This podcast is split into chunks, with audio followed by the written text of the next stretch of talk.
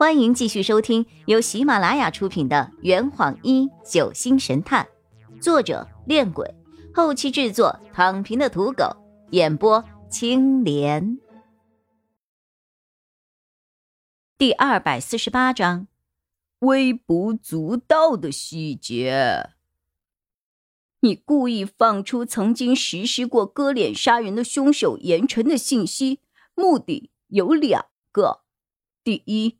你想让我们的视线彻底转移到这样一个大家没有听过却最符合杀人条件的精神病人身上，从而摆脱大家对你的怀疑。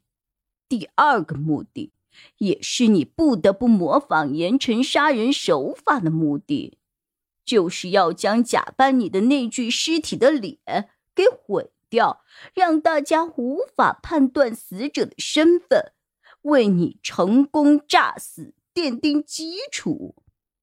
本来只有用来替代你的那具尸体的脸是必须给毁掉的，可你为了不让大家对你的死产生怀疑，索性就将所有死者的脸就都给割去了。然而，计划安排到这个份儿上，却还是出现了破绽。就在你将忠义藏在别馆之后不久，孟子刚好从精神病院跑了出来。他无处可去，又需要不断的嗜血来缓解自己身上的补灵症。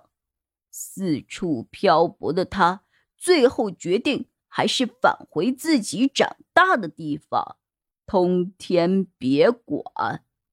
在这里。他发现了你藏起来的忠义，二话没说便将他给杀死，吸干了他的血。三天前，他又利用别馆的机关杀死了来到别馆避雨的登山客徐涛，直到昨天，他才落入我们的手中。实际上，孟子并不在你的杀人计划之列，你应该是通过各种渠道。打听出他患过怪病，被关进了精神病院，与世隔绝，所以你才会决定利用他的身份，将六年前琼山血案的幸存者全部召集到这里，对他们展开清洗。可是孟子的出现，不但险些令你功亏一篑，还毁掉了你早已经准备好的替身。万般无奈之下，你只得见机行事。就在昨天晚上，你终于找到了一个机会。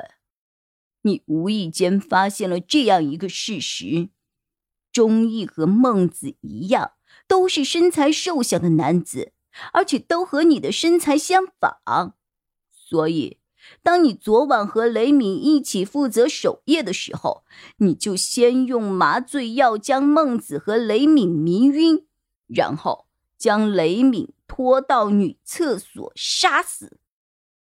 之后，你又将自己的衣服换给了孟子，在将其五花大绑的情况下，故意抓伤了他的手臂，留下他和别人搏斗过的痕迹。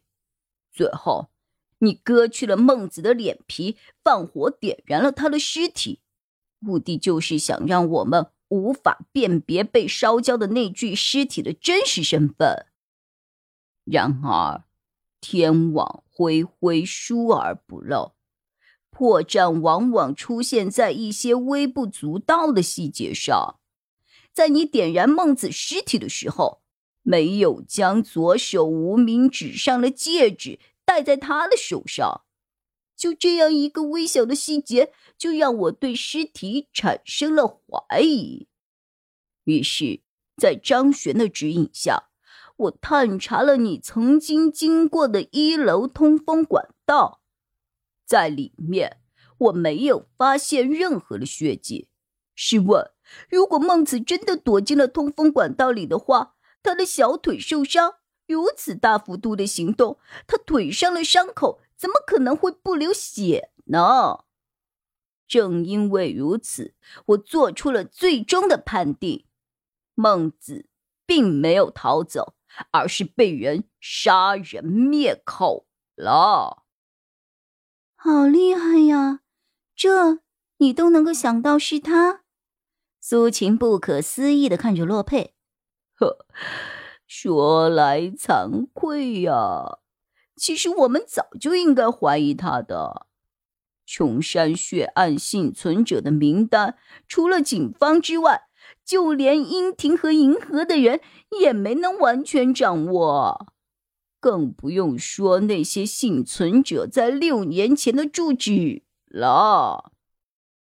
试问，这个能将惨案的幸存者聚集起来的凶手，他是怎么知道的呢？哦，除了我以外。与我们同行的警方人员一定也看过那份绝密的卷宗，所以江宇一定知道幸存者是哪些人。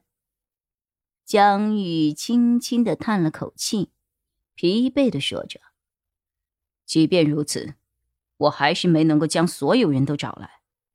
林雨生、盖尔迪斯和孙可怡怎么样也联系不上，就连苏木。”也只是派了一个替身前来而已。不过，你也大可不必为此费心了。喏，你要杀的人现在就站在你的身后。洛佩朝裘风努了努嘴，我紧锁着眉头看着洛佩。你知道他的杀人动机？洛佩的脸上扬起了一丝微笑。呵，他手上的那枚戒指。一开始我就觉得很眼熟，仔细回忆了一下后，我终于想起来了。我曾经在六年前的琼山拍卖会上见过那枚戒指啊！你见过？江宇瞪大双眼看着洛佩。如果我没有记错的话，那是一个叫刘娇娇的女孩，她是。当时上古市警局副厅长刘云的女儿，她的左手无名指上就戴着一个和你一模一样的戒指。